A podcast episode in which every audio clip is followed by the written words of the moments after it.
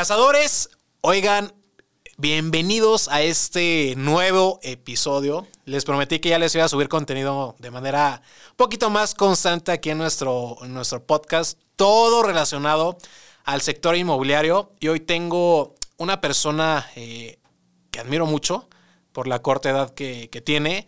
Tuve la oportunidad de conocerlo al comercializar uno de sus desarrollos inmobiliarios. Es un joven eh, apasionado por el sector inmobiliario, muy comprometido, con una visión clara hacia dónde quiere llegar. Y pues está con nosotros el arquitecto Alejandro Escalante. Bienvenido hermano, ¿cómo estás? Muy bien, y tú Charlie, pues muchas gracias por la invitación. Primero que nada, pues tenemos un gran trabajo por medio que hemos venido desarrollando en conjunto y una amistad que pues, la verdad valoro y muchísimas gracias en verdad por el espacio para ti, para tu audiencia. No, a ti, mi Alex, pues gracias a ti por, por aceptar la, la invitación. Y pues bueno, te conozco, yo creo que llevamos poquito menos de un año que comenzamos a hacer mancuerna justamente en la comercialización de la plaza comercial. Pero pues yo te conocí ahí. ¿Qué onda con Alejandro Escalante? Cuéntanos un poquito quién es Alejandro Escalante. Mira, te platico Charlie, como tú bien dices, te tocó ver mi primer modelo de que emprendí de manera personal, pero pues yo empecé a trabajar muy joven, este, empecé a trabajar a la par que estudiaba la carrera de arquitectura aquí en la Universidad de Anáhuac, empecé a los 17 años, Okay. pero pues como todo siempre me gusta recalcar por qué tuve que empezar y cómo empecé. Ok, Eh, yo tengo un hermano que me lleva tres años y medio, más o menos cuatro, ok. el cual él fallece cuando Ok. él estaba terminando Uf, la carrera lo siento, hermano. y trabajaba de manera directa en la compañía familiar. Ok, Él, pues de cierta manera, buscaba comercializar los mismos inmuebles que hacía mi papá de manera natural. Entonces, afortunadamente o desafortunadamente, no lo sé todavía, ok, esto no lo dirá el tiempo, pues me tocó tomar parte de las riendas de la compañía familiar y ahí es donde empecé a, a trabajar de manera directa en la compañía. ok, Como tú bien dices, este, yo me dedicaba a la comercialización. Mi papá hacía centros comerciales, a eso nos dedicamos desde hace más de 25 años. ok, Y lo que buscamos fue, la compañía tal cual tiene una necesidad de rentar áreas, la área comercial que desarrollaba. Claro. Entonces, pues mi papá prácticamente hacía el anclaje, que qué me refiero, traías a una marca como Office Max, traías una marca como Starbucks, traías una marca como McDonald's cuando todavía crecían, te estoy hablando en el 2010 que tenían un crecimiento impresionante. ok, Y las demás marquitas que buscaban siempre sumarse a este centro comercial, pues nos caían de cierta manera, de manera directa por la, inercia, por la inercia que hacían las demás marcas. Entonces de esta manera nosotros rentábamos estos locales. ok. O sea, empezaste en arrendamientos inmobiliarios en temas 100% comerciales. Así es, es lo que Qué fregón. y es lo que me he dedicado toda esta, toda esta vida, que es lo que también nos dimos cuenta que aunque hay inmobiliarias sumamente fuertes como Remax, Coldwell Banker, pues la realidad es que muchas de estas asesoras no entienden las necesidades técnicas que conlleva rentarle un software, que conlleva rentarle Claro. una farmacia en Guadalajara. Ok, Entonces, el brazo de expansión, que es un director de expansión, etcétera, este, siempre eh, buscaba una comunidad o una conectividad con una persona más empresarial, Ok. no tanto una persona que entendió el tema del real estate de manera este, empírica, Ok. sino que sí tenía más temas técnicos de luz, más temas técnicos de agua, de remodelaciones, etcétera. Entonces, creamos esta empresa que se llama, a la par de mi, de mi socio y amigo José Alberto Ortega, que se llama Central C. Central de Comercialización. ok, Una empresa que únicamente se dedica a rentar espacios comerciales. ok, 100%. 100%. Y, y obviamente aquí vienen las marcas AAA, el tema de, de franquicias, como bien tú lo dices. Y me suena, me, me suena muy interesante de este lado, pues, y tú lo mencionaste, yo empecé en arrendamientos inmobiliarios, pero rentando habitaciones. Es un proceso muy distinto a ya rentarle una marca comercial. ¿Cuáles son las diferencias eh, de lo que conoces entre renta habitacional, de un depa, una casa, a algo comercial? Mira, eh, principalmente es algo que, que yo siempre vi como una bondad, es cuando una marca te dice voy, es prácticamente un hecho que ya le gustó el punto, ya lo visualizó y prácticamente ya cumpliste el 90% del recorrido del cierre. Ok, Que es un reto que te, te voy a ser 100% eh, sincero. Tú puedes ver una señora, una ama de casa que ya le encantó la casa en Cibatá. Sí. Según ella está convencida, pero en ese mismo día tiene cinco recorridos claro. distintos. Y con cinco asesores distintos. Entonces ya es lo mismo que una venta, ya no sabes cuál casa tenía mejor la cocina, Claro. cuál tiene mejor la sala, cuál tiene mejor iluminación. Esa es la bondad del tema comercial. Tú una vez prácticamente que el asesor, el, el director de expansión, el brazo de expansión de la marca, ya fue a tu punto, Justo.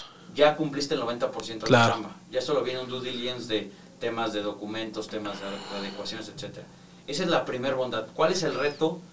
Que el centro comercial, y por eso es tan importante lo que hoy hacemos, porque muchas veces el punto es muy bueno para la marca. Puede ser una vialidad con alto flujo, un local sumamente visible, pero ¿qué pasa si no tienes una posición adicional para el transformador de Oxxo? Ok. Por más que sea la mejor ubicación, la marca, por temas de, pues, de, de, de Oxxo, un ejemplo, no va a lograr eh, arrendarte porque ellos necesitan cambiarse de tipo de tarifa, ellos necesitan una ubicación propia para su Ok. transformadora. Entonces, ese es el reto, que no solo es construir centros comerciales, sino realmente entender las necesidades para que las mejores marcas dentro del desarrollo podamos concebirlas para que nos renten. Oye, Alex, le gustó eh, la ubicación. Dices, ahí llevamos un 90%. Eh, pero ahí viene el tema de, de- de fijar precios de metro cuadrado de renta, ¿no? Ejemplo, eh, Walmart bien sabemos que te renta o metro cuadrado de tierra, o metro cuadrado de obra gris, o metro cuadrado de de- obra construida, obra terminada. Normalmente ustedes entregan plazas comerciales en obra gris cuando son arrendamientos inmobiliarios, que fue lo que logré ver en este último modelo de negocio, que es el que vamos a pasar en un momento más. Pero ahí la, negociación eh, por el periodo del contrato a varios años, eh, o te doy tanto, pero va a ser a menos años. ¿Cómo es ese proceso para ustedes? Porque ahí ya, viene lo, frío, ¿no? Sí le gustó, pero ahora vamos a negociar el costo de arrendamiento. Así es, como Charlie, al final eh, empezamos siendo algo y hoy hacemos una cosa completamente distinta. Ok, Hemos actualizado, pues como se ha actualizado todo el tema de retail. Como tú bien dices, por ejemplo, las marcas que son este, principalmente supermercados, hoy, an- hoy en día buscan superficies grandes. Ujú. ¿Qué me refiero? Walmart busca su tienda de 10.000 más, más el área de bodega. así es. Comer igual, Soriana. Entonces yo prácticamente estos centros comerciales sí lo hicimos mucho más o menos como del 2007 al 2014. Ok. Me tocó en su total entendimiento, pero lo entiendo perfecto en el tema de cómo se conllevan. Tú ahí te buscabas anclar de una comercial mexicana de 10.000 más 1.500 de bodega más todo el área de, de almacenaje, etcétera, y de... Se me fue el nombre de... De Travele, este no, Ok, ahorita lo alcanzamos. Ahorita lo alcanzamos. De andenes, perdón, para el tema de camiones, etcétera. Ok, Entonces, hay que cubrir todas, todas estas necesidades. ¿Qué pasa? Que un súper nunca va a pagar más de un 6.5% de sus ventas. Tope un 8.5%. ok, Pero es que estás llegando a una de las mejores no- negociaciones. Ellos pagan de un 4 un 6.5 de sus ventas y te pueden poner una renta fija. ok. Entonces, ¿qué es lo que pasa? Que hoy, como está la circunstancia del país, muchos de los grandes inversionistas que lograban un modelo de estos como de manera patrimonial, Ok, desafortunadamente han emigrado. Entonces, ¿qué es lo que hoy hacemos? Son centros comerciales que denominamos como community centers, ujú, que la definición son centros de barrio, así lo denominamos en el tema de retail en México. Y es una plaza comercial que abarca de 4.000, 3.500 metros cuadrados hasta 15.000 metros ok, en el cual tengo cajas medianas. ¿Qué me refiero? No tengo un gran súper, no, no me da la rentabilidad, ok, pero sí me da para tener una farmacia Guadalajara, claro. sí me da para tener un mini súper como este que está creciendo mucho en Querétaro, que se llama Amigo, eh, San Pablo, que sus rentas no son tan eh, agresivas. Ok, Entonces, ¿qué es lo que hago? Marcas institucionales como Starbucks, Migo, San Pablo, este, Farmacia Guadalajara. Farmacia Guadalajara, este, o algunas franquicias que una manera de cuantificar sus ventas, les meto una renta variable. Ok. Le digo, tú más o menos sé que vendes millón y medio, millón ochocientos. Quieres un local de 60 metros. Entonces, te voy a manejar un 7.5 o 8.5% de tus ventas. Ok, Entonces, como ellos tienen que reportarle toda la franquicia, puedo lograr revisar con Números. con- sí, con, con total claridad cuánto venden. Claro. Entonces le digo, te voy a cobrar 230 pesos por metro cuadrado como base si no me llegas a tal venta y a partir de tal venta es renta variable y voy de socio contigo. Entonces, tiene dos bondades. Uno, puedo subirte el rendimiento como centro comercial. Yo confío que mi punto va a vender muy bien. Y a ellos también les gusta. ¿Por qué? Porque como marca no logran eh, estar 100% convencidos de su venta final. Claro. O sea, que yo sí sé, porque hice estudios de mercado, sé el tráfico y sé el prestigio de nosotros como desarrolladora, lo que vamos a lograr, ¿no? Claro, Entonces es una manera de decir, vamos los dos al barco claro. juntos y nos ha ido muy bien. ¿Qué es lo que te decía? Que también hay unas marcas que les meto un tema de una renta escalonada. Ok. Que, que es decirle, en el año uno pues no te va a ir tan bien, ¿por qué? Porque te estás dando a conocer. Claro. La plaza apenas empezó, entonces hay que empezar a hacer este, algo que se denomina este al cliente o al usuario final que va a ir a caminar en la plaza, te tenga en la mente. O sea, entonces, ya diga, ah, aquí está la nueva plaza, A", entonces Ok. en su recorrido de venta habitual empiece a madurar que hay un centro comercial nuevo y en ese centro comercial nuevo estás tú como marca. Entonces, le voy haciendo un aumento de un 15 a 20% anual para que también la marca empiece a madurar Claro. y no se quiera salir. Sí, al final es, es un ganar-ganar y, y- esto lo, lo lanzas desde un inicio en la negociación, ¿no? O sea, eres claro, específico, de vamos a ir a fijo, pasamos a, varia- a variable y después viene ese incremento en porcentajes. Yo creo que eso eh, aliviana o aligera un poquito el tema de la negociación, ¿cierto? Exa- Exacto, es uno hoy que acabamos de estar en, un, en una pospandemia, bueno, seguimos en una pospandemia, es incentivar al tema de arrendamiento en los espacios comerciales. Entonces es, no te preocupes, sabemos que no son las mejores circunstancias para que abras una nueva sucursal o compres una franquicia. Entonces, pues vámonos de la mano y vámonos en estos tres años madurando el punto hasta que logres tu venta idónea. Entonces, más o menos hoy en Querétaro andamos en un promedio de 285, 300 pesos promedio planta alta y planta baja en nuestros espacios comerciales. Entonces te digo, pues vamos a empezar en 260, el siguiente año 280 y en el tercer año acabas en 300. Ok, Entonces es una forma de decirle, no vamos a ser tan agresivos en la renta, pero yo sé que vas a estar más de 5 años, 10 años en nuestro centro comercial. ok. Esa es la forma de subirnos con ella. Y, y va, va un poquito acorde inclusive al- al- a, lo que dicta el incremento de arrendamiento anual, ¿no? Eh, ejemplo, ¿quién lo marca? Tú, tú y yo sabemos que el INPC, ¿no? Promedio creo que este año quedó un 4 o 5%, tope, que te gustó? Un 10%, entonces yo, yo creo que va un poquito de la mano y, y eso, como te comentaba, pues ayuda en la, en la negociación final, ¿no? Exacto, es eso, es hacer que las marcas confíen en nuestros Totalmente. y tener las mejores marcas en los, en los desarrollos. Ok, y, y aparte todo, to- todo el currículum que traes detrás, Alex, eso yo creo que da mucho y brinda la, la confianza a la persona que te vaya, o a la marca que te vaya a, re- a rentar ahí. Pero, Alex, ¿cómo fue tu, tu primer desarrollo inmobiliario? ¿Cuánto tiempo ya lleva Alejandro Escalante como desarrollador inmobiliario? Cuéntame, hermano. Mira, si, quieres retomamos, el primer desarrollo que estuve involucrado Ok, un desarrollo en una colonia joven. En su mayoría todos los desarrollos son al final centros comerciales medianos. ok, Entonces siempre tenemos que llegar al fraccionamiento en una edad joven. Entonces tenemos que Claro. con el fraccionamiento. Y fue a la par de unos socios que por muchos años les construimos como EGD, que se llamaban, eh, Ki- bueno, que se llaman, perdón, ok, Kiva, ok, en el cual nosotros ya no les construimos ni comercializamos, tuvimos una separación de buena, en buenos términos, Ok. solo fue por un crecimiento personal de nuestra compañía. ya, Esto fue 2017, 2016. ok, Un centro comercial de 5.200 metros, más o menos 3.800, 3.600, traigo los números un poquito este, antiguos, eh, rentables, en el cual tenemos marcas como Starbucks, Domino's, eh, Santa Salitas, un Telcel, no, traigo ahí un poquito, ya tiene tiempo, ok, y ahí empezamos con el tema de comercialización. Ahí suplíamos este brazo fuerte para que mi papá lograra construir estos centros comerciales. Y con el tiempo mi primer desarrollo que busco incentivar y ya estoy de manera eh, pues tiempo completo. Ya, ya veo desde tierra, este, análisis, comercialización, análisis, estudios de mercado, construcción, ok, apertura, comercialización, comercialización y este y administración fue un desarrollo en Cibata ok, que fue el primero que se creó en Cibatá en una época también muy joven del desarrollo, teníamos menos de 3.000 viviendas, si no mal recuerdo, ok, y es un desarrollo de 7.200 metros, con más o menos 45 unidades comerciales, Ok. más o menos 60 metros. ok, Ahí ya llevamos todo el paquete completo, que es pues, hacer el, el clic y, y convencer al desarrollador y al constructor de, de hacer este desarrollo, aunque sea de manera interna, pues tenemos procesos para determinar si es viable o no. Y pues fue el primer desarrollo en Cibatá y hoy con mucho gusto pueden irlo a ver y es un centro que se llama Centric Cibatá, en el cual pues es un éxito y sigue siendo un, un, un producto que pasó una pandemia y nunca dejó de tener un menos de un 90% de ocupación.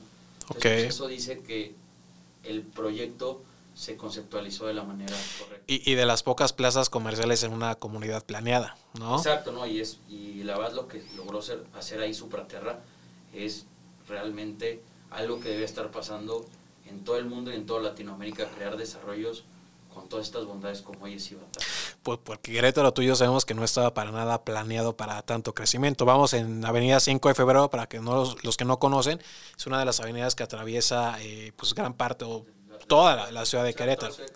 Exacto, entonces de las más importantes, de las más transitadas, y hoy vemos a mitad de 5 de febrero, pues zona industrial. Cuando una zona industrial en una comunidad planeada, entre comillas, pues te debe quedar a, orillas de la ciudad, no a las afueras. Entonces viene eh, esta comunidad planeada, así se le conoce a, a y pues que está eh, pues teniendo una plusvalía controlada, que está teniendo buen crecimiento, hay una universidad de Anahuacaí, hay más plazas comerciales, hay un club de golf y hay mucho desarrollo para rato. Entonces, voy, si vamos entendiendo un poquito, Alex, y con lo que nos vas comentando, llevas eh, con tu propio desarrollo, el, el, primero ya eh, que elegiste hacer dos, tres años, hace tres años aproximadamente. Cuando empezó el tema de de crear y conceptualizar de manera directa a nosotros. Ok.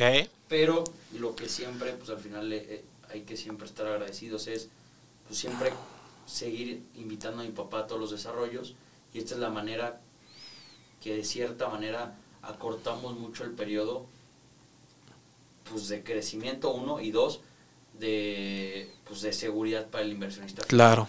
EGD, que es la constructora esta que tiene más de 40 años, el cual eh, es director y, propietario mi papá, pues es el que nos sigue construyendo en su totalidad. Okay. Entonces es la manera de acortar mucho el periodo de aprendizaje. Entonces él es el brazo constructor, el cual es socio de todos mis desarrollos y de esta manera determinamos que el producto final que tú le garantizado, ¿no? O sea, al inversionista que al final lo que vendemos son sueños, porque un render es claro. lo que vas a edificar este, ya convertirlo en, lo tangible, o sea, y, venderle esto a un inversionista es como pues, parte de darle la, confianza y la credibilidad. O sea, yo estoy construyendo con EGD, pero pues somos a la par, eh, uno mismo, ¿no? Vale, la redundancia. ¿Cuál fue, mi Alex, tu mayor complicación al inicio como desarrollador inmobiliario? Mira, este, como todo ha sido complejo. El tema de arrendar en la pandemia en este centro comercial, por ejemplo, de La Rosa, que está aquí en Refugio, pues aquí tuvimos un, un gran, este, un gran aprendizaje que fue abrir una plaza en la plena pandemia, o sea, en los famosos 90 días de encierro, las marcas tenían que entrar, este, adecuar en esas fechas y pues ninguna se animaba por lógica razón. Claro Hoy yo no creo que haya alguien que... Puta, ¿cómo, ¿cómo, dormías, cabrón? No, exacto. Contratos firmados, las marcas, cerrando ubicaciones con solo delivery. Este, ah, ok. Y, lograr este, decirle a la gente que confiara. Y lo más importante, también ponerse en sus zapatos, entender que no está fácil pagar. Claro. no solo esta ubicación. Hay marcas que tenemos muy institucionales como pues, Alsea, que pues tampoco la vio nada fácil. Claro. Pero también un franquiciatario local que tiene 3, 2 o su primera ubicación, pues la estaba viendo negras.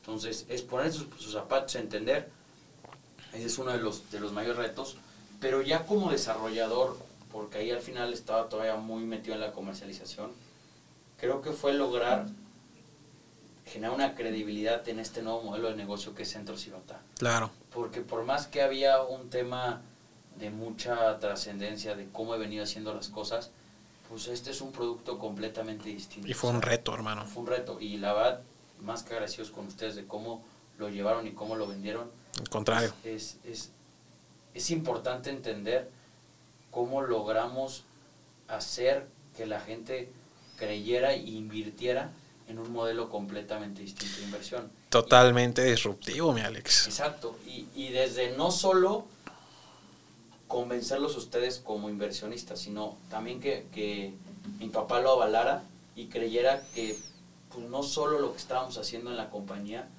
era el final de la historia, claro. sino que entender y también es por lo que entiendo muchas veces que, pues que tu hijo o que tal vez el contratar gente joven este, a tu compañía busque actualizar tu modelo de negocio a modelos, como tú bien dices, más, más este, pues, actualizados.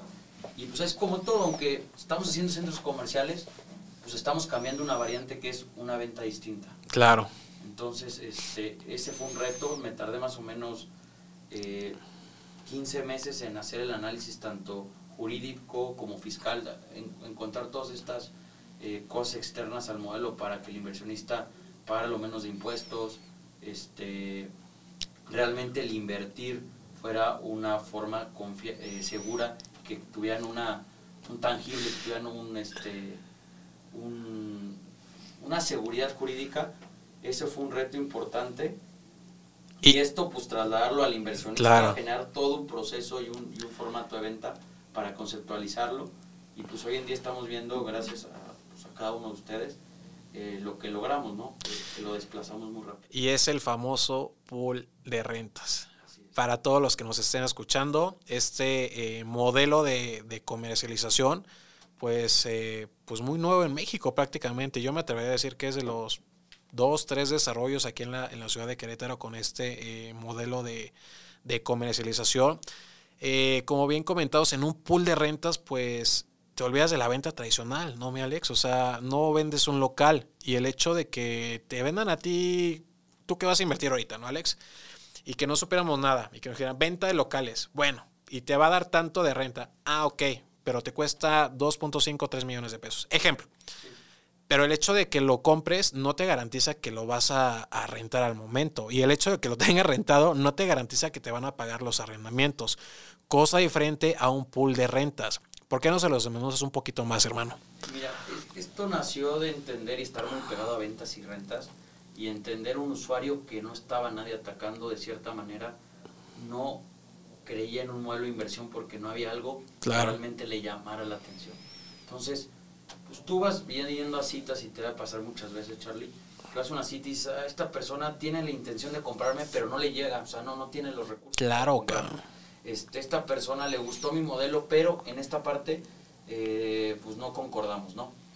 Entonces lo que, lo que hicimos fue entender la tendencia que viene desde 2000 eh, eh, en gran parte del país, cuando llegan las fibras, si no me recuerdo son en el 2008, tendría que revisarlo, y es que las grandes que los grandes centros comerciales que dominaban familias grandes con con muy buenos ingresos, pues los empezaron de cierta manera a desbaratar en fibras. Entonces, ¿qué hacían? Familias que tenían 15, 20, 25 desarrollos eh, inmobiliarios, los buscaban volverse a capitalizar, que es el primer factor por el cual tú buscas subirte una bolsa de valores. Claro. Y, pues de cierta manera, que entraran mucho más jugadores al, al modelo y ellos con este capital que vuelven a, tener, empiecen a desarrollar y con el tiempo se dan cuenta que pues, no es tan fácil desarrollar, que mejor compraban producto madurado, ya rentado y ya jalando. Entonces, todo esto lo vimos más o menos con Fibra 1 eh, a partir del 2009. Y, en varios productos, o sea, claro.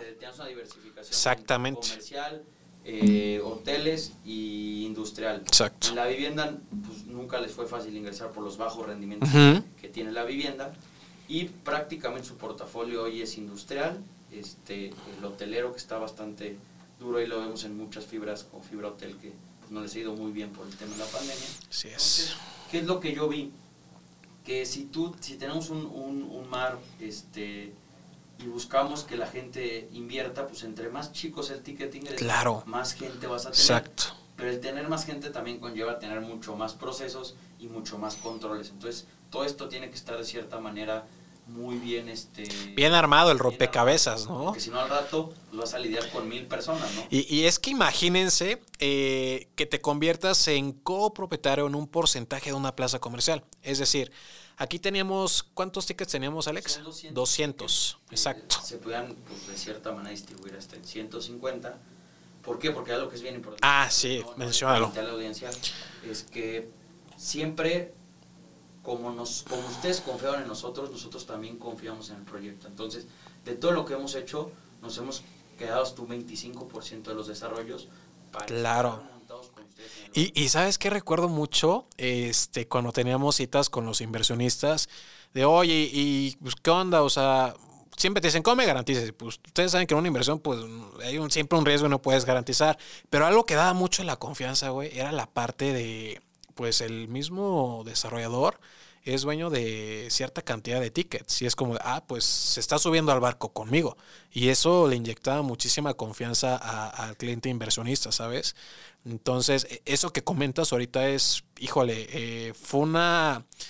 Fue esa tarjetita que, que sacabas como de la baraja, último como último, y, y nos ayudaba muchísimo, cabrón. No, así es, es importante eso porque pues, como ahorita vamos a ir atacándolo, este, es importante quedarte con la gente y administrar el inmueble en las Claro. condiciones para salvaguardar su inversión. Entonces aquí más o menos pueden entrar 150 inversionistas adicionales y más o menos nos quedamos sobre 75, 76 personas físicas y personas morales porque pues obviamente pues, compran uno, dos, tres, diez Claro. unidades y pues eso también hace que esté salvaguardado.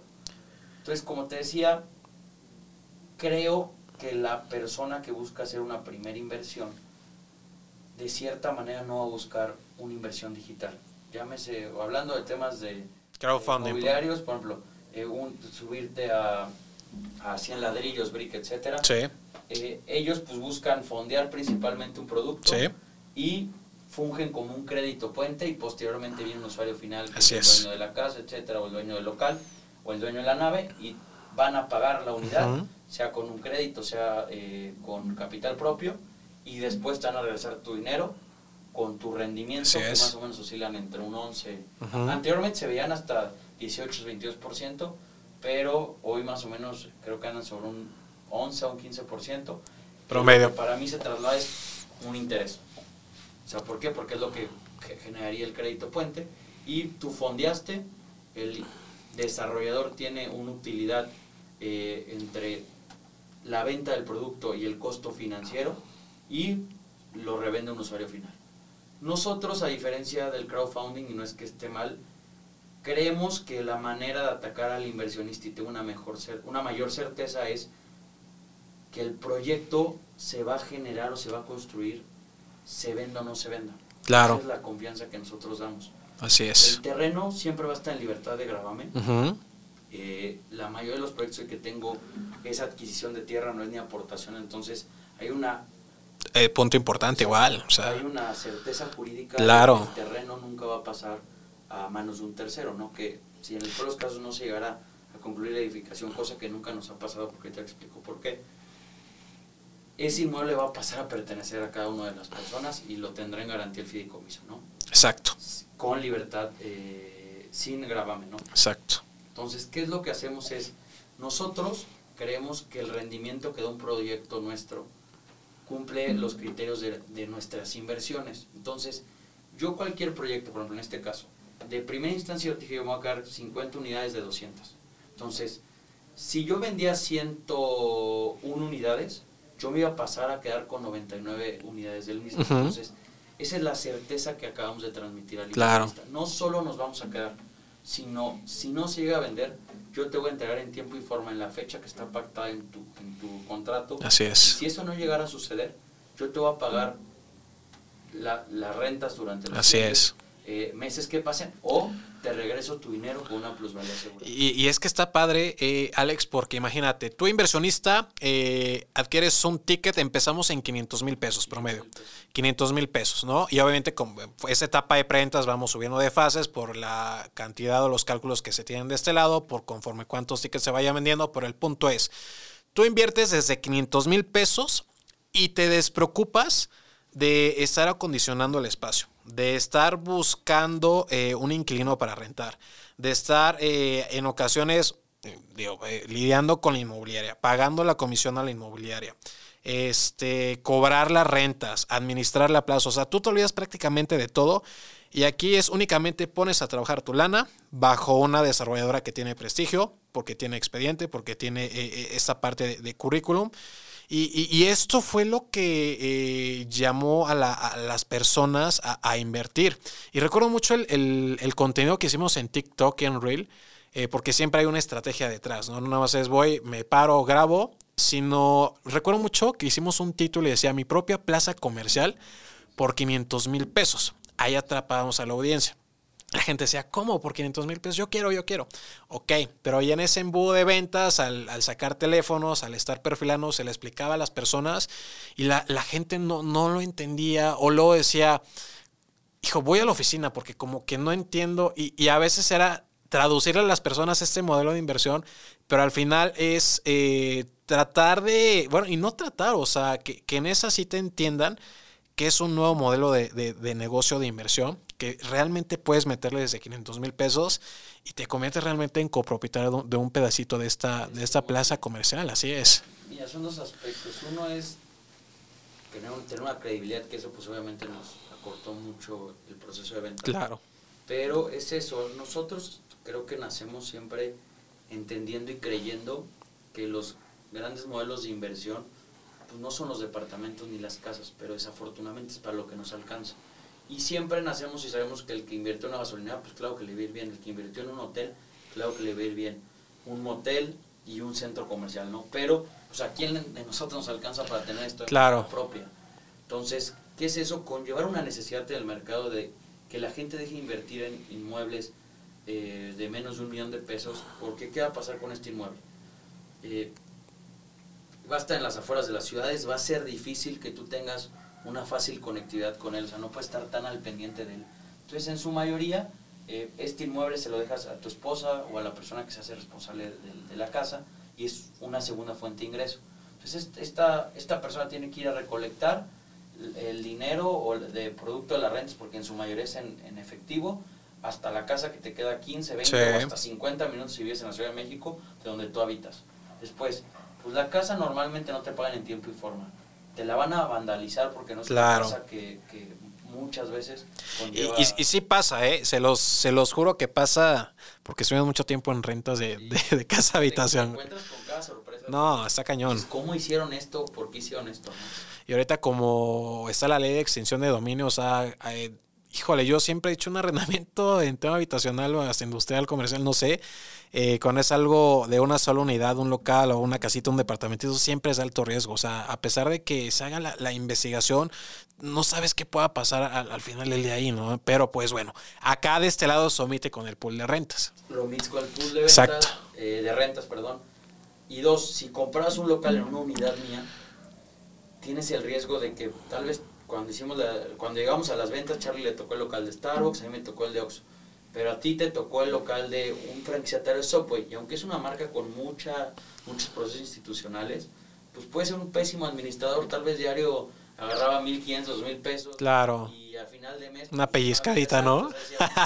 como caja chica, ¿no? Claro. Pero al final de mes, pues los tenía que reponer y ya no te alcanzaba para pagar el fee a la franquicia. Entonces, ese administrador malo, tú traes todo el riesgo montado en él. Entonces, si tú y, tú fuiste el inversionista que tu papá te dio ese local para pagar tu universidad, pues a final de mes no le alcanzó. Claro. O a inicio de mes, ¿no? Dependiendo del el, contrato.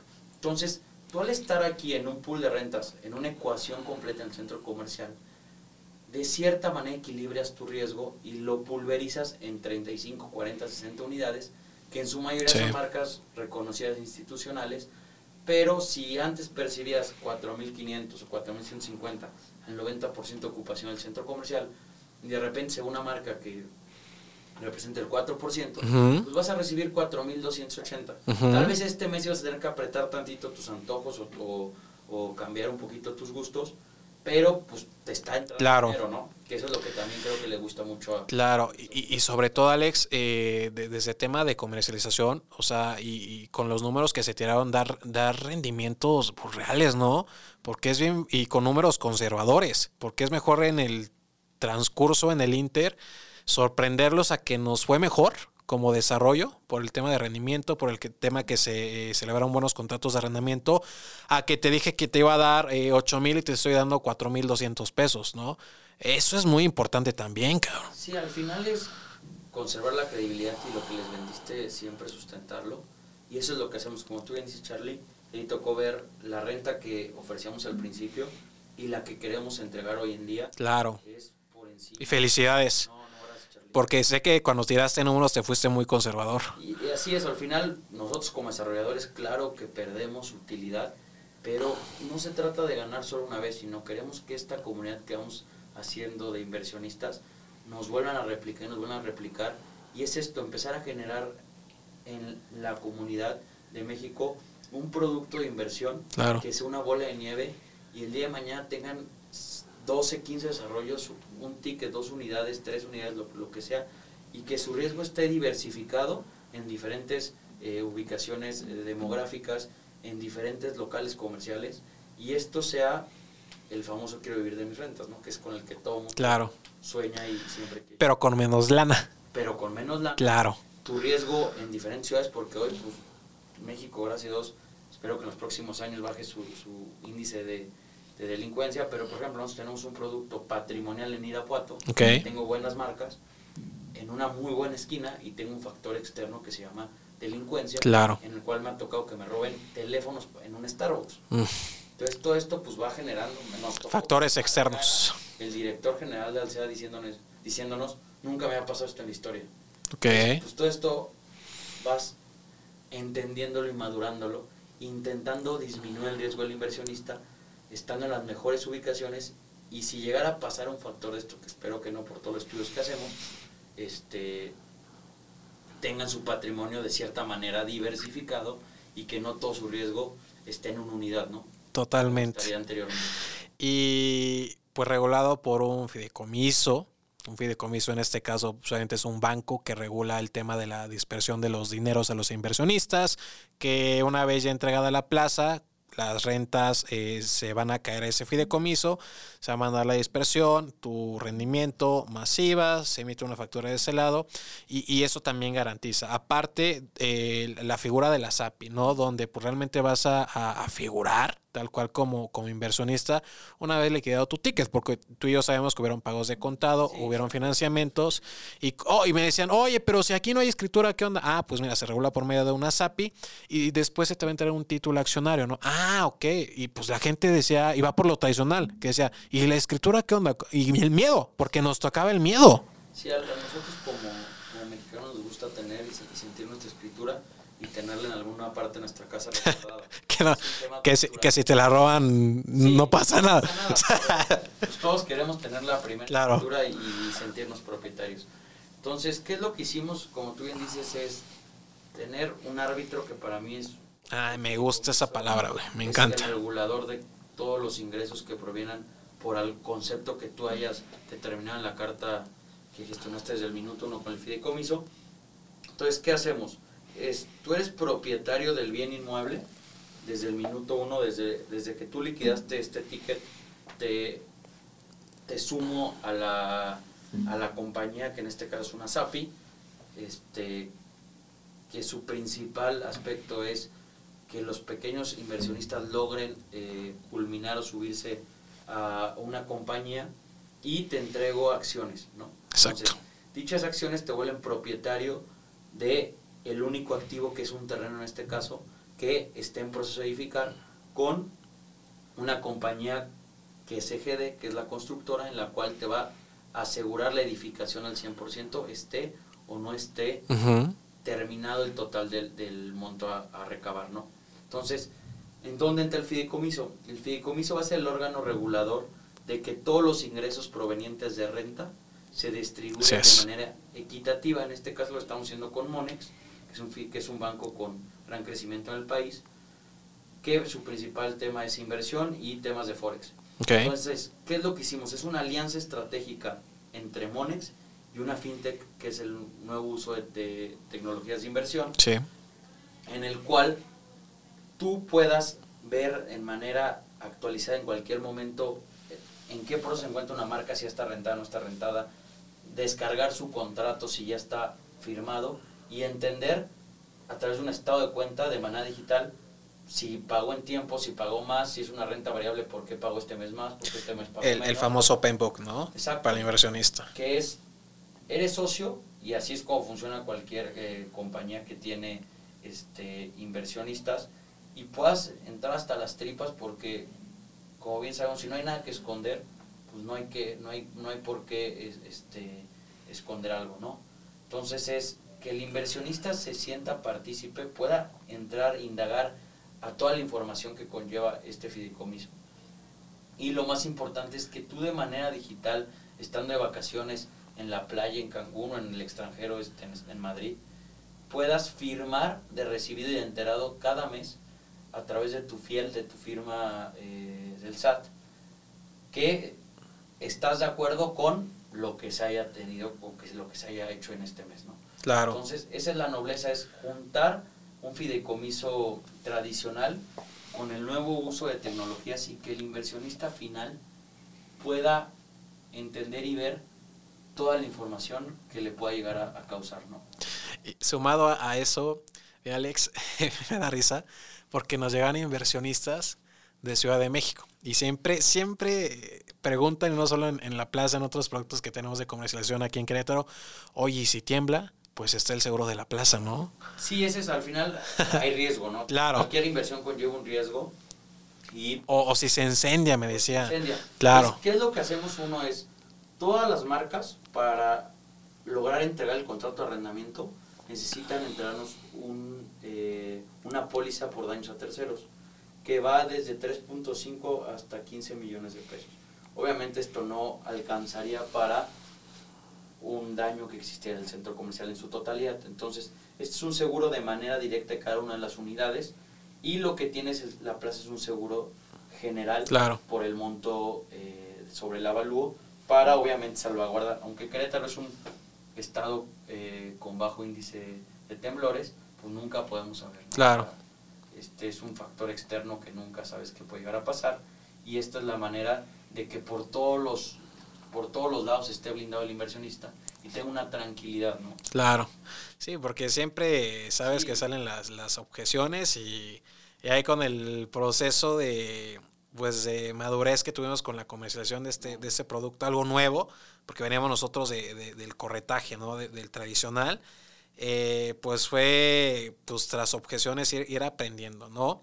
Y algo que igual le reconozco mucho en la parte de, de, este desarrollo es que a, la par, en, preventa, se inicia la comercialización de las rentas para franquicias. O sea, que no nos tuvimos que, o en su caso no se tuvieron que esperar ustedes hasta entregar la plaza para tener rentadas, sino que tres meses antes de que se entrega la plaza, ya se les va a otorgar o entregar eh, el bien inmueble en obra gris a las franquicias para que ellos puedan, pues obviamente, eh, diseñar sus espacios, ¿no? Y con esto, pues otra garantía u otra eh, respuesta a esas objeciones de que, pues, está, esto es el pool de rentas, ¿no? Y que así funciona un pool de rentas. Así es, es entender que a través de la comercializadora fuimos también pues, actualizándonos y tenemos tres brazos principalmente que buscamos arrendar.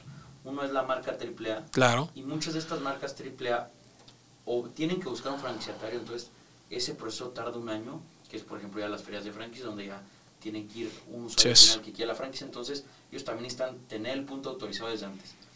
Las marcas eh, AAA como bancos, Starbucks, etcétera, tienen que tener una planeación anual de su presupuesto para nuevas ubicaciones. Entonces, los tienes que ver de manera anticipada porque es lo mismo. Por más que les guste el punto, pues sí, pero dame el siguiente año en, a octubre, que empiezo con mi planeación. Y tal vez ahorita estamos en julio, entonces hasta octubre lo van a ir a rebotar claro. para ver si hay presupuesto para que te lo autoricen en, en febrero del siguiente año. Entonces, pues ahí perdimos ocho meses de renta. Entonces, prevernos a todas las condiciones que puede tener cada una de las marcas. Después, buscar franquiciatarios locales, los cuales ya tienen eh, la ubicación estatal o municipal, dependiendo cómo se maneje la marca. Y por último, algo que la realidad sí me sorprendió mucho del equipo de Central C, que es esta comercializadora, fue encontrar un nicho de mercado de todos los emprendedores que buscaban o tenían una idea de negocio que tal vez hayan visto en, en Nueva York y, o en Houston, en cualquier parte del mundo, bueno, inclusive en, en Monterrey, que son grandes incubadoras de marcas de emprendedores y tropicalizarlo al concepto queretano, ¿no? Porque cada ciudad tiene un tema único y un tema cultural que no puedes creer que, aunque sea una, sea una excelente idea en Celaya, el queretano lo va, lo va a este, aceptar. aceptar de la misma manera. Entonces, ¿qué hace este equipo de Central C, que es un equipo liderado por ellos? Es un emprendedor conceptualizarle su modelo de negocio, tropicalizarlo y llevarle desde el diseño de la marca, el, generarle un proyecto arquitectónico, generarle manuales de franquicia e inclusive una contratación de personal. claro. ¿Para qué? Servicio integral. Servicio integral como una franquicia, no, no tan, eh, porque al final una franquicia lo que lo caracteriza es tener un CEDIS, pero intentar minimizar el riesgo de este emprendedor Claro. y que su dinero que va a invertir al centro comercial en, el, en, el, en la generación de la marca, pues tenga lo menos. Y esta- es- fíjate, eso no lo sabía. Está, está fregón porque pues uno como emprendedor va más con la emoción que con la razón. Sí, sí. Y uno puede decir, ah, pues te rento, fírame el contrato tantos años y no te penalizo. Pero eh, eso habla de, pues, de mucha, mucho compromiso de este lado, ¿no? Que realmente también les importan los arrendatarios. Y porque pues todo de alguna manera está, pues está ligado, ¿no? Es un ecosistema. O sea, si se te va la marca, vuelve a rentar ese local, la, la persona que iba a comprar ahí tal vez le gustaban los hot dogs y, y ya no tenés ese cliente potencial que tal vez siempre iba por un hot dog y después pasaba a la farmacia a los medicamentos del niño, lo vas perdiendo y eso va haciendo que la plaza no madure.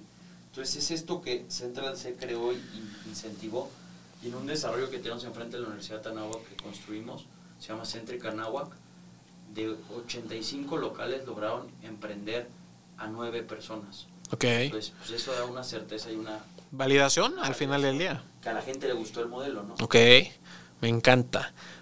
Hermano, ¿qué opinas de la comercialización, comercialización perdón, de desarrollos inmobiliarios a través de redes sociales? Llámese Instagram, TikTok, eh, YouTube, Facebook Ads. Pues creo que hoy el 90% y aprendí muchísimo con Carlos. Este, por ejemplo, TikTok, que todo el mundo cuando se lanzó y creíamos que era una, pues una red social para gente sumamente joven, pues todos nos dimos, a- nos, nos dimos topes porque el crear contenido en TikTok pues, nos vendió 20, 30% de este centro comercial. Y pues siempre es estar en la vanguardia, o sea, Facebook hoy es el canal número uno de leads que podemos tener. Y hay un caso, un, dicho muy famoso que dice el que no esté en Google no existe y es la realidad, o sea, hoy todavía ves compañías que no tienen redes sociales, Claro. hoy todavía ves este, empresas que no pautan nada en internet y siguen en medios tradicionales como son eh, anuncios, Claro. que es el factor más caro de inversión en marketing, o sea, una campaña muy bien pautada contra un solo espectacular en una sola parte Claro. de la ciudad con una sola cara Claro. te va a dar mucho más leads o, y, y si está lo correcto más a- pero hoy con mucho menos presupuesto puedes llegar a mayores escalas y lo hemos visto hasta en, call centers tal vez hoy el call center de una inmobiliaria de Houston está en México y todo lo hacen Claro. por medio de marketing digital, ¿no? Entonces, hasta ahí tienes un ahorro en mano de obra, ¿no? Totalmente. Eh, es algo donde pues generas leads de, de manera orgánica al final del día. Eh, ¿Qué es lo que hacemos? Sí, creación de contenido con una estrategia para llegar a la persona correcta. A ver, y, y- y- y- aquí les, les paso el mensaje. O sea, al agarrar tu celular no le estás hablando a una persona, le hablas a mi- cientos, miles o hasta millones de personas, ¿ok? Y no nada más depender de lo orgánico, sino también invertirle al negocio, si tienes tu inmobiliaria, en pautar en Facebook Ads, ¿no? Que al final del día estas dos herramientas eh, en conjunto fue lo que nos dio para, para poder dar resultados. Eh, tanto a ti, Alex, con tu, con tu producto de preventa, que es donde nos especializamos, como en otros mercados que estamos metidos, como, como en Tulum, por ejemplo, ¿no? Que igual es un mercado igual ahorita muy, muy innovador. Pero eh, me da gusto, me da gusto que compartas la idea, Alex. Creo que es el canal número uno. Si yo tuviera un presupuesto ahorita que lanzar nuevamente, el 80% está en medios digitales y el 20% es medios tradicionales y es más por posicionamiento que por porque me va a llegar un lead directo. Es más, Claro. por el, ah, lo vi en Facebook y lo googleo o, ah, ahí está su anuncio, entonces eso te da una credibilidad, pero yo creo que ya ni, ni, ni, a, ni a nadie le da tiempo de agarrar un número de, una, de un este, espectacular. Sí. Es diferente, una lona, la lona creo que sí es un excelente todavía vehículo de... Aquí en Querétaro todavía hay gente que sale los fines en su carrito y va a ver la lona. Sí, claro. Viene de la Ciudad de México, Sí. hace un recorrido y, y le marca la casa, a la lona en la fachada. Pero es, No es suficiente. es suficiente, o sea, y dos, también si tú ya lo captaste desde México como Charlie Inmobiliaria, pues tú ya le vas a hacer el recorrido completo, entonces ya de cierta manera te lo apañaste desde el, Claro. desde el minuto uno al, al cliente, ¿no? Confirmo. ¿Qué opinas de todo esto que se viene de las criptos y bienes raíces? Comercialización, que puedas comprar algo tangible con esta pues, moneda pues, virtual, no, no tokenizada, ¿no? De, de alguna manera. Así es, pues bueno, ya lo estamos viendo en, en Latinoamérica como el primer país, que es El Salvador, que ya está aceptando este, Bitcoin. Bitcoin como tipo de pago. Creemos que como todos hoy puede ser algo que no creamos, pero yo siempre le digo a los inversionistas que en cualquier análisis es decir que diversifiques tu portafolio de inversión.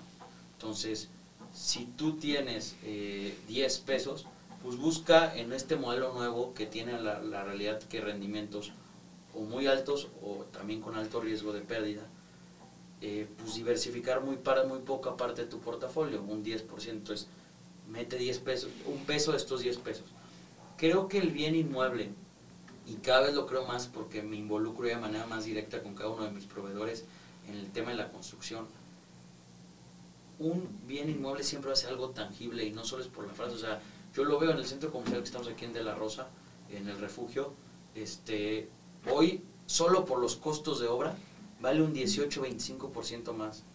Entonces, sí, es una plusvalía que te lo da también la zona, pero los valores de, de- todos los, eh, por ejemplo, en el tema de constructivo, el, el acero, el concreto, este, en lo que va del, del año, de este año, han aumentado casi 20-25% el valor. Entonces, si yo tenía presupuestado algo en tanto, soy, estoy fuera de presupuesto y hay Claro. que hacer ingenierías para volver a llegar o pagarle esos valores, ¿no? Pero creo que el invertir en un bien inmueble que sea la mayor parte de tu portafolio de inversión siempre te da una certeza y algo que también creo que nos gusta mucho en América Latina es sentirnos y tocar lo que somos dueños, ¿no? Ok. Entonces, sí creo que hay que estar en la vanguardia de todo este tema de inversión. Yo creo más en el tema Forex, en el tema de inversión en monedas, eh, que en el tema digital. Tengo algo que, he- que he emprendido y me he intentado ahí en todo el tema de criptos y esto del metaverso, que también estamos ahorita en Ujú. China metiendo mucho para entenderlo. Pero creo que siempre es estar informado, estar a la vanguardia. Es. Y si crees o no, pues qué bueno, pero aunque sea ya conoces el tema. Claro. Este, yo mi portafolio de inversión lo tengo prácticamente en bienes inmuebles, este, en su mayoría, y no muchos, en mi caso de solo en mis, en mis productos. Eh, he comprado eh, producto externo Ok. y algo en Forex. En su mayoría entiendo el tema de cripto, no, no soy especialista, Ok. pero creo que siempre hay que estar pues, a la vanguardia y informado, ¿no? Porque pues, mañana puede ser el nuevo vehículo de inversión 100%. Así es. Y como lo vimos con mucha gente que tenían un- una cuarta parte de su inversión, hoy prácticamente viven de esa inversión que se llama Bitcoin. Sí, Bitcoin. Y fíjate, estoy hablando con el primero mexicano, un buen amigo Enrique Figueroa. Él fue el primer mexicano en vender un bien inmueble por medio de una cripto, un Bitcoin, en Guadalajara. Y, el consejo justamente que nos daba es, si te vas a meter al tema cripto, no le inviertas más del 10% de lana que tienes ahorita, ¿no? Entonces, pues hay un hack de parte de, Alex y su, y su servidor. Y el chiste es eso, crear un grupo de inversión y tener esta cultura de inversión en cada uno de, no importa la edad, ¿no? pero Así es. tener ese feeling que hay que invertir. Totalmente. Inversiones igual a pues tu futuro, de alguna manera. Y Alex, ya para ir cerrando este, esta buena charla, fíjate, yo normalmente las programo de 30 a 45, pero está bueno aquí el, el- la, la mesa, los temas. Y, y a ver, te, te quiero preguntar, ¿qué se viene en temas de desarrollos inmobiliarios para ti? ¿Qué traes en puerta para este año? Esta compañía que, que se llama WeBuild, que es una desarrolladora, la creé a la par de dos, dos amigos que primero trabajaba con ellos y, este, y con el tiempo, pues el tiempo lo hizo para volvernos socios. Tenemos mucho feeling en el mercado, creemos que nuestros proyectos que estamos trayendo son muy acertados Y esto siempre con un back que se llama un estudio de mercado que, que hacemos. Y tenemos en puerta, si Dios quiere, cuatro desarrollos más.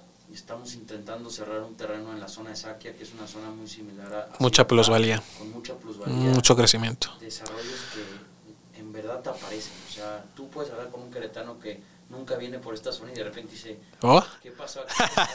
¿Qué- ya, ya era cerro, cabrón. Sí, entonces, si Batalla es un mercado con muy buen nivel socioeconómico, principalmente gente que emigra de la Ciudad de México, que busca cambiar su estilo de vida, un fraccionamiento que en realidad nosotros como desarrolladores deberíamos de estar haciendo esto en todo el mundo, o sea, vialidades, ciclovías, parques, este, planificar las cosas como tú dices, y refugio que es este, esta zona con gran crecimiento que yo creo que en menos de 10 años va a ser el centro de Querétaro por un tema eh, eh, del, del- del De, crecimiento de la mancha urbana, como viene aquí en la ciudad, está comportando.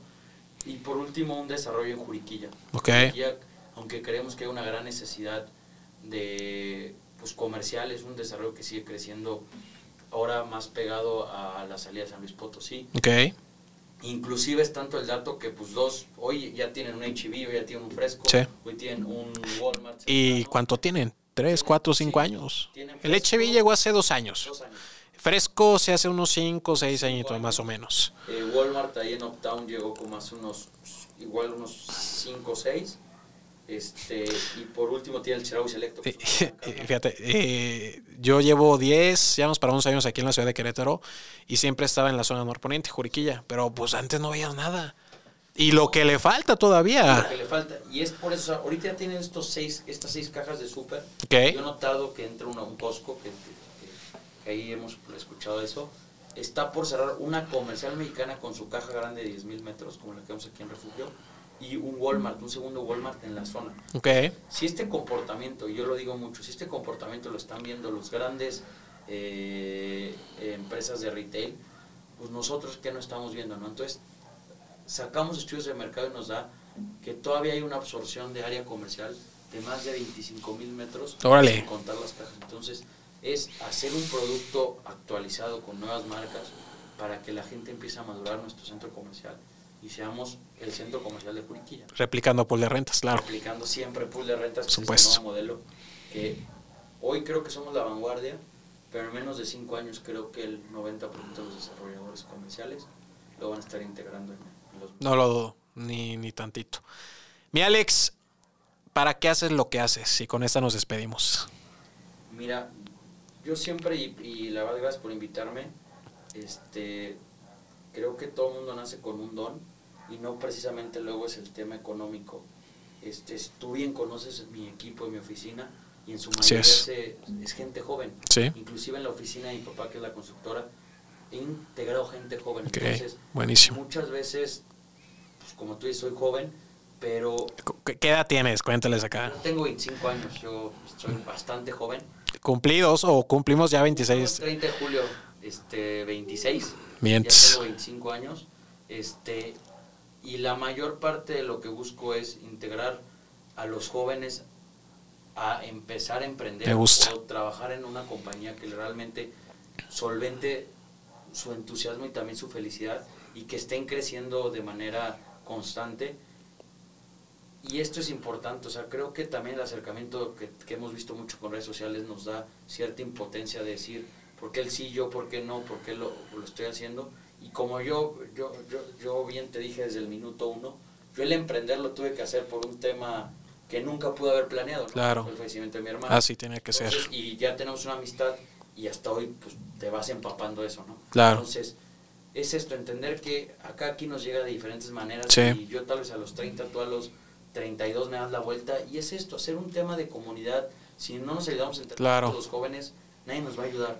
Y siempre, siempre, siempre estar informados, estar a la vanguardia, estar este, siempre eh, educándonos, nutriéndonos con nuevas este, herramientas para lograr, no porque la creímos que la rompimos una vez, sino que en el transcurso del tiempo pues podemos romperla 10, 15 veces. Me gusta, me gusta, mi Alex. Gracias por, la, por aceptar la, invitación, por compartir y derramar conocimiento en este, en este podcast. De verdad te, te admiro muchísimo. Eh, y pues ya vieron aquí, joven, 25 y no empezó hace un año, empezó bien, bien chavito. Eh, y con esta visión de, de, compartir como, como buen mexicano, pues es, es yo creo que lo que tenemos que hacer si en tu momento tenían la oportunidad de ser eh, una persona eh, con crecimiento y te contrataron joven y hoy tienen la posibilidad de, dale, dale, porque aunque entre comillas tengamos a yo 28 y Alex 25, 26 y nos quedamos innovadoras, abajo las nuevas generaciones vienen al doble, entonces... Eh, gracias amigo por, por aceptar este, este podcast y gracias a todos ustedes por, por escucharnos. Nos vemos en nuestro eh, siguiente eh, episodio. Y no olviden seguirnos ahí en nuestras redes sociales, ahí en Instagram, en TikTok como Charlie Herrera. Y les prometo que les vamos a estar subiendo aquí eh, contenido más, más seguido. Nos vemos en nuestro siguiente episodio. Gracias, mi Alex. gracias, Charlie, por la experiencia. Vientos.